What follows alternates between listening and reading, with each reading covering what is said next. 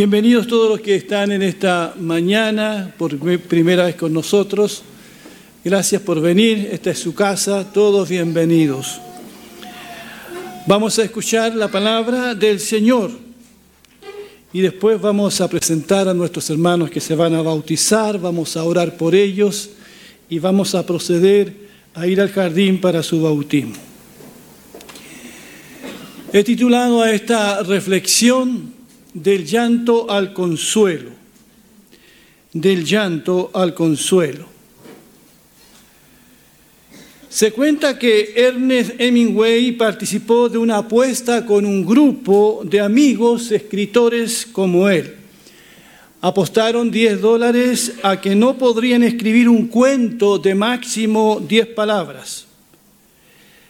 Hemingway aceptó la apuesta y tomando una servilleta escribió sobre ellas lo siguiente. Vendo zapatos de bebé sin uso. Vendo zapatos de bebé sin uso. Es una frase que cuenta una historia, un relato, que podríamos especular de, este, de esta frase. Pero muchos relatos se podrían escribir en menos de 10 palabras. Por ejemplo, nos separamos. Este matrimonio ya no da para más. O le informo que vamos a prescindir de sus servicios. O tengo que informarle que la biopsia salió alterada. O una niña acaba de desaparecer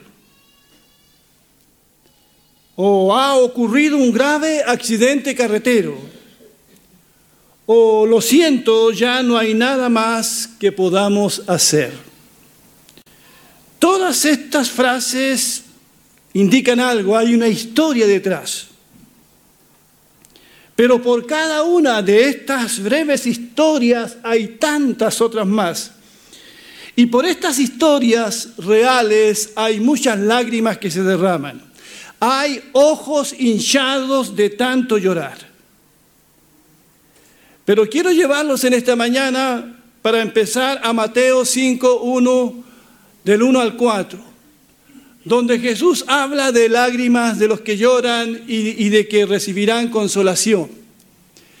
Dice Mateo 5, 1 al 4, cuando vio a las multitudes, subió a la ladera de una montaña y se sentó.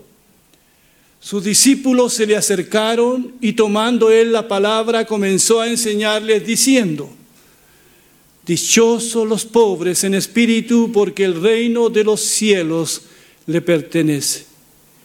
Dichosos los que lloran porque serán consolados.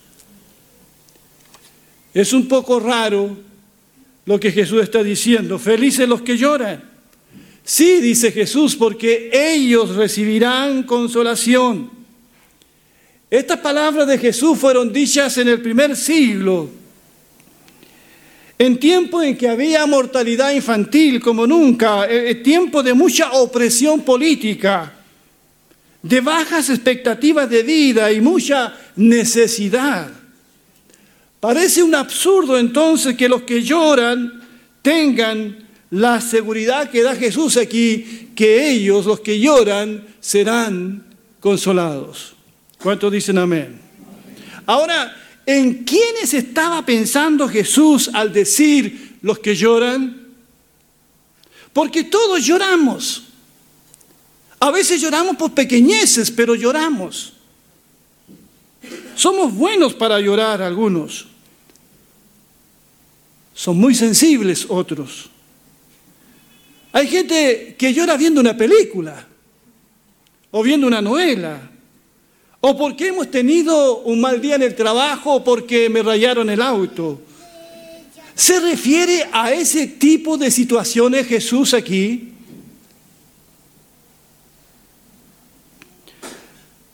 La palabra griega para llorar que se usa aquí es la más fuerte que pueda usarse para el duelo y el llanto. En la lengua en que se escribió el Nuevo Testamento, que fue la lengua griega. Jesús está hablando de ese llanto que no se puede ocultar, de una profunda tristeza y agonía, en la cual es imposible contener las lágrimas porque tu corazón está roto. Es ese llanto que provoca la pérdida de algo muy grande. No la pérdida del trabajo o algo parecido, no, un dolor insoportable. Allí está Ana. Hasta ahora no ha podido concebir un hijo y llora con amargura en su alma delante de la presencia de Dios, según relata 1 Samuel capítulo 1. Por años esperando ser madre, piensen en esas madres que como Ana lloran. Jesús dijo, benditos los que lloran porque serán consolados.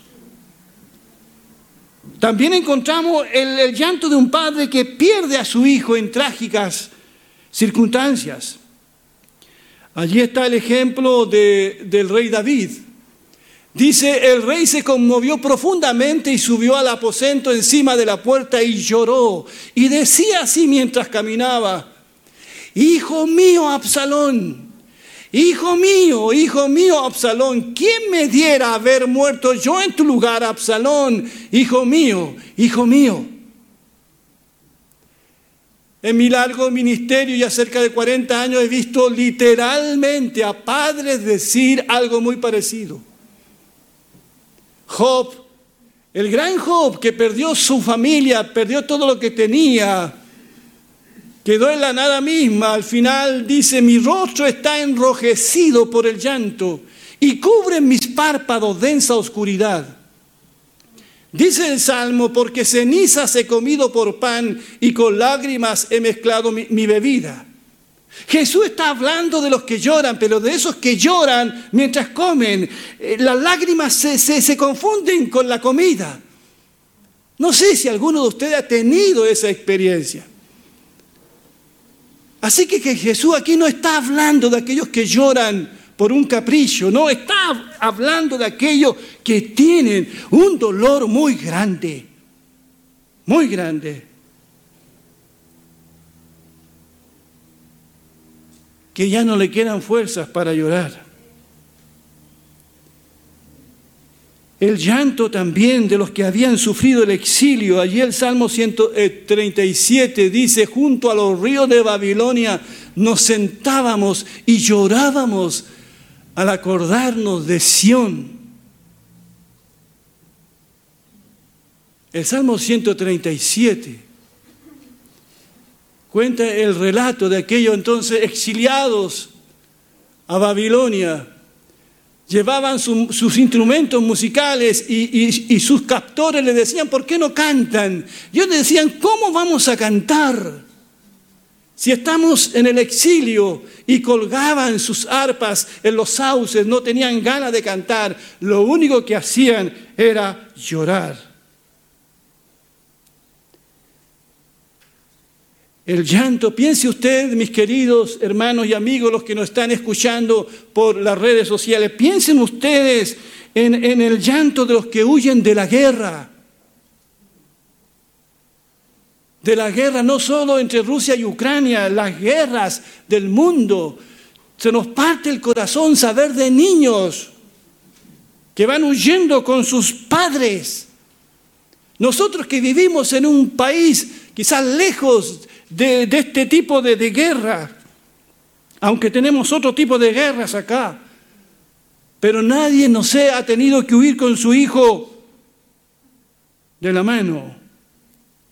Piense usted en el llanto que provoca la guerra. Por eso todos esos hombres que provocan la guerra y que se creen dioses, un día tendrán que dar cuenta ante Dios. El llanto de los que han sufrido la traición, pero habla de una traición fuerte, dolorosa, la injusticia, el rechazo. En fin, ese llanto que hace doler y secar los ojos. A eso se refiere Jesús. Dichosos, felices los que lloran, porque ellos recibirán consolación. ¿Alguien de los que está acá ha tenido un dolor demasiado grande? ¿Lo tienes ahora? Quizás has llorado a escondida donde nadie te vea, no te gusta eh, orar frente a tu familia. Si eres un hijo o hija de Dios, esta palabra en esta mañana es especialmente para ti, aunque es para todos también. Dios nunca nos abandonará.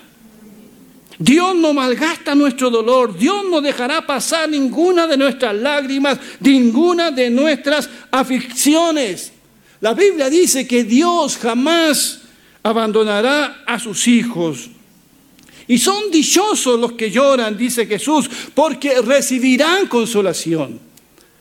Cuando Pablo escribe a los Corintios, dice lo siguiente, alabado sea el Dios y Padre de nuestro Señor Jesucristo, Padre misericordioso y Dios de toda consolación, quien nos consuela en todas nuestras tribulaciones, para que con el mismo consuelo que de Dios hemos recibido, también nosotros podamos consolar a todos los que sufren. Pues así como participamos abundantemente en los sufrimientos de Cristo, así también por medio de Él tenemos abundante consuelo. Bendito sea el Señor. Dice que Dios nos consuela, pero nos consuela con un propósito también, para que nosotros seamos capaces de consolar a otros, porque habiendo pasado por las mismas experiencias, empatizamos más, nos hace ser más humildes, más amorosos. El problema con los, que aquellos que no han tenido grandes problemas en la vida es que no tienen un corazón sensible, no se ponen en los zapatos de los que sufren. Pero cuando uno ha sufrido y ha sido consolado por el Señor, está en capacidad de ayudar y consolar a otros. Dios usa nuestro sufrimiento. Dios usa la forma en que somos consolados para nosotros también llevar consuelo a otros. Y nuestro mayor servicio a los demás nacerá de nuestros dolores más grandes. Más grandes. Somos consolados por la bendita presencia del Señor en nuestras vidas. Yo sé que la mayoría de nosotros hacemos lo posible por no sufrir. Pero cuando sufrimos, hacemos lo posible por no llorar ni estar triste. En el mundo en el que vivimos medicamos el dolor con pastillas, con bebidas alcohólicas, con compras compulsivas. Nos ponemos trabajólicos, nos conectamos sin cesar a las redes sociales tratando de calmar, pero seguimos tristes y desconsolados. Tratamos de que todo se vea bien y negamos nuestra realidad. ¿Por qué negarla? ¿Por qué no llorar? Porque existe un Dios lleno de gracia y amor esperándonos. Porque hay consuelo en el abrazo del Señor. Hay consuelo en el Señor Jesucristo. Porque Jesús sabe de lágrimas, así como sabe de consuelo. Tres veces nos dice la Biblia que Jesús lloró. Lloró muchas veces, pero hay tres registros en que Jesús llora con su corazón roto. Una, cuando fue a visitar la tumba de su amigo Lázaro, amaba profundamente a Lázaro. Y cuando vio llorar a Marta y vio llorar a María y a todos los amigos de Lázaro, la Biblia dice que el corazón de Jesús se conmovió. Y en el texto más corto que existe en la Biblia dice, y Jesús lloró. También llora cuando, cuando visita por última vez la ciudad de Jerusalén. Y Jesús ve la ciudad y llora al ver la ciudad porque sabía el futuro de esa ciudad. Era una ciudad ciega a su verdad, a su realidad. Por última vez lo vemos llorar allí en el huerto de Getsemaní. Huerto de Getsemaní. Dice Hebreos 5, 7, cuando Cristo vivió en la tierra, oró a Dios y le pidió ayuda, porque era el único que lo podía salvar de la muerte. Jesús oró llorando y suplicando a gritos, y Dios respondió a sus oraciones, porque Jesús era humilde y hacía todo lo que agradaba a Dios. Cuando leo estos versículos, uno se conmueve saber que nuestro Salvador, lloró a gritos y suplicó al Padre.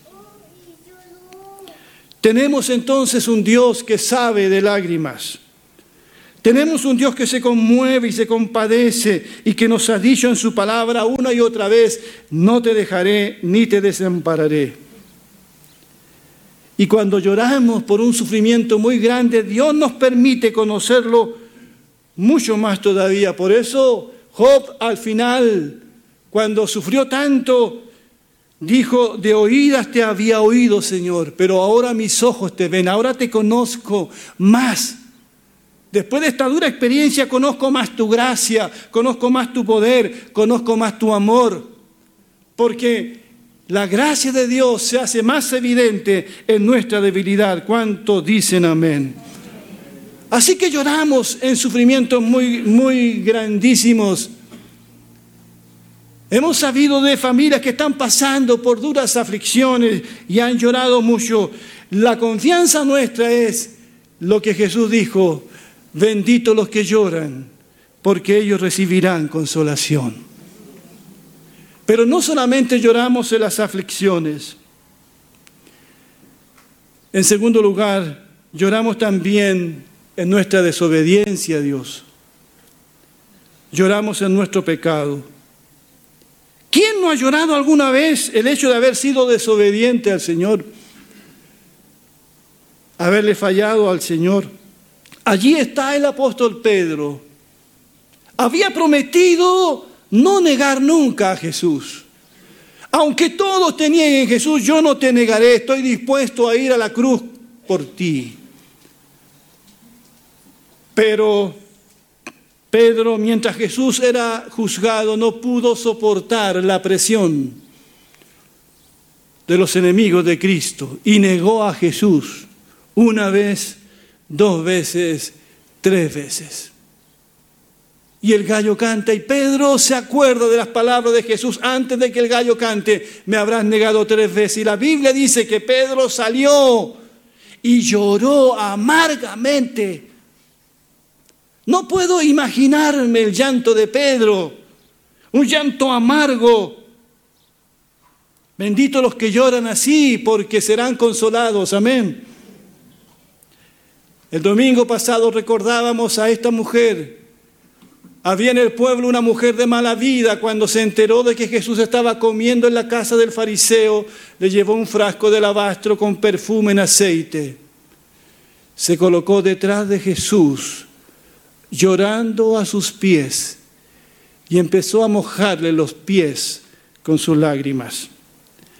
Para que eso ocurra, mojar los pies con sus lágrimas tiene que haber sido un llanto angustioso, muy notorio, pero eran lágrimas de arrepentimiento. Había sido una mujer de mala vida, pero había conocido a Jesús y vino donde Jesús con un perfume y lloró a sus pies. Y Jesús la perdonó. ¿Por qué estas lágrimas? Porque a veces no se llora solo en el dolor, se, llora también en el arrepentimiento. Se llora también cuando uno ha pecado contra Dios. Y hay muchos casos de estos en la Biblia. Un escritor decía que hay palabras que se quieren quitar del vocabulario que usamos todos los días. Una de esas palabras es la palabra pecado. Usted no, no, escucha mencionar la palabra pecado en las conversaciones diarias. Se puede aprender mucho de una sociedad si busca las palabras que ya no se usan. En vez de hablar de pecado, hablamos de error. suena más agradable. Mala decisión, hablamos de tropezón. Otra palabra que se está usando como sustituto de pecado es enfermedad, debilidad, adicción. Por eso no es raro escuchar a alguien decir, no debí quemar o asaltar esa farmacia, pero ¿sabes qué? Estoy enfermo, soy así, no tengo solución, es mi debilidad. Tengo una adicción a quemar y ser violento. Mi debilidad es asaltar personas inocentes y robarles dinero. Por eso hoy día nadie se siente culpable, porque es una debilidad. No es un pecado, no es algo que está mal. Así que hoy día, en este mundo en el que vivimos, nadie asume su responsabilidad. Desde la autoridad más alta hasta el más pequeño, nadie asume su responsabilidad. Vivimos siempre justificándonos, echándole la culpa al otro. El sistema, la sociedad, mi familia. Siempre hay una excusa.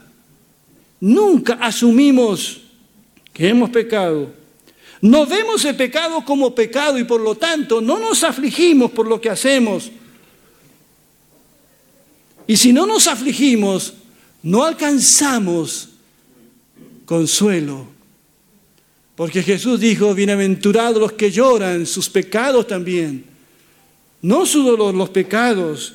Ellos los que son sensibles a mi palabra alcanzarán, alcanzarán consolación. Podemos negarnos a usar la palabra pecado, pero eso no traerá alivio a nuestras almas.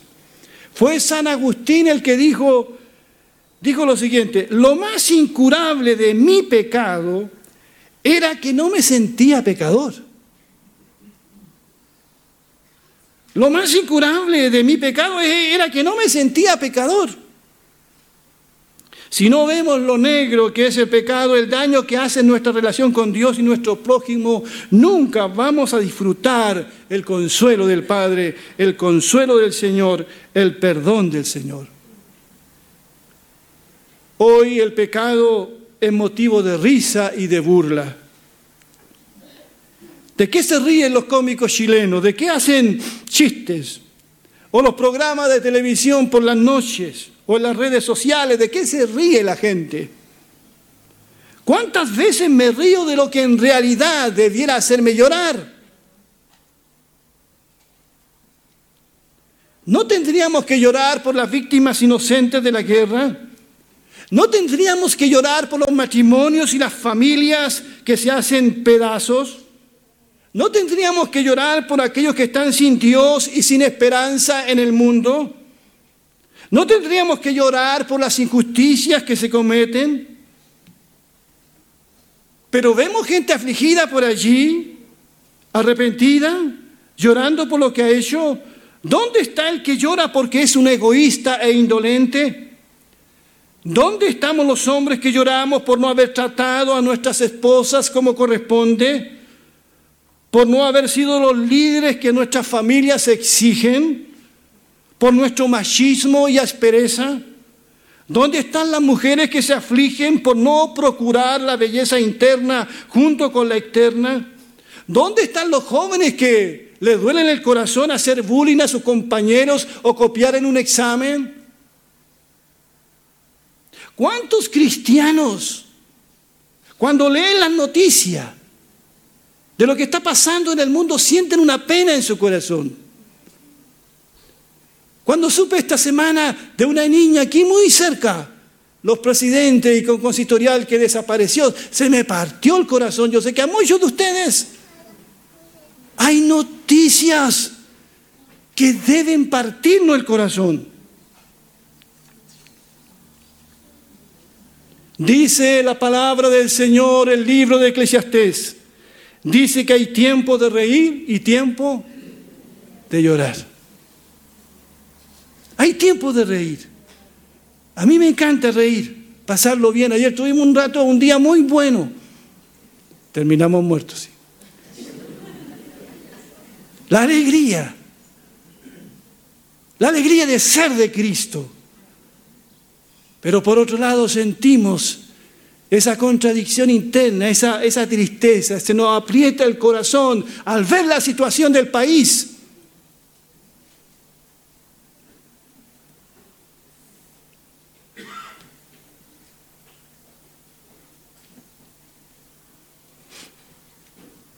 Hay tiempo de reír y tiempo de llorar. Mis queridos hermanos y amigos, no estoy haciendo una apología a la tristeza o al llanto, pero es saludable y sanador para el alma convertir la risa en llanto y el gozo en tristeza y vernos delante de Dios como Él nos ve para recibir el consuelo de Dios y recibir el gozo de la salvación. Si nos humillamos de corazón, Dios traerá a nuestra vida el consuelo, el descanso, la paz del corazón que tanto hemos estado buscando. Por medio de las lágrimas y todo el dolor que hayamos vivido encontraremos la bendición de Dios.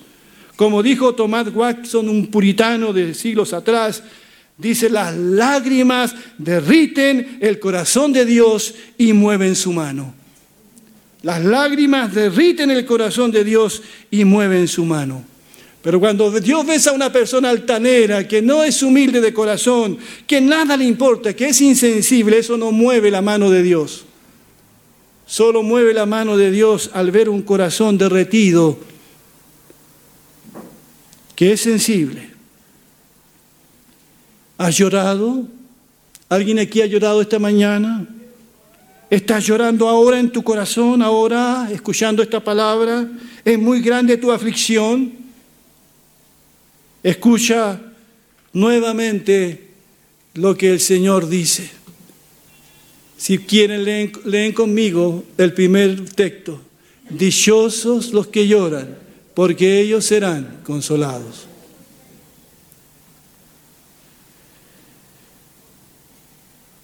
A todos los que están sufriendo, los que nos están viendo desde sus hogares, que ya no pueden con ese dolor, Esta palabra de Dios es para ti. Dichosos los que lloran, porque serán consolados. Si no aquí, serán consolados allá. El pasaje que Carlito leía delante, no habrá más lágrimas, porque todas esas cosas habrán pasado. Pero si alguno aquí, o que nos está escuchando, está afligido por su pecado, qué bueno que así sea. Dios empieza primero a mostrarnos nuestro pecado. Y a todos quienes se sienten llorosos, por eso, sinceramente, esta es la promesa del Señor, el Salmo 32. Un hombre que estuvo en la misma situación y que dijo también dichoso, usó la misma palabra de Jesús, dichoso aquel a quien se le perdonan sus transgresiones a quien se le borran sus pecados, dichoso aquel a quien el Señor no toma en cuenta su maldad y en cuyo espíritu no hay engaño. Mientras guardé silencio, mis huesos se fueron consumiendo por mi gemir todo el día. Mi fuerza se fue debilitando como al calor del verano, porque día y noche tu mano pesaba sobre mí. Pero te confesé mi pecado y no lo oculté mi maldad. Me dije, voy a confesar mis transgresiones al Señor. Y tú, dice finalmente, y tú perdonaste mi maldad y mi pecado. Por eso los fieles te invocan en momentos de angustias. Caudalosas aguas podrán desbordarse, pero a ellos no los alcanzarán. Tú eres mi refugio. Tú me protegerás del peligro y me rodearás con cánticos de liberación. ¿Cuántos dicen amén? Hay consuelo para aquellos que se arrepienten, hay consuelo para aquellos que sienten la carga de sus pecados y hay consuelo para aquellos que están sufriendo. Dios bendiga su palabra. Vamos a ponernos de pie, por favor.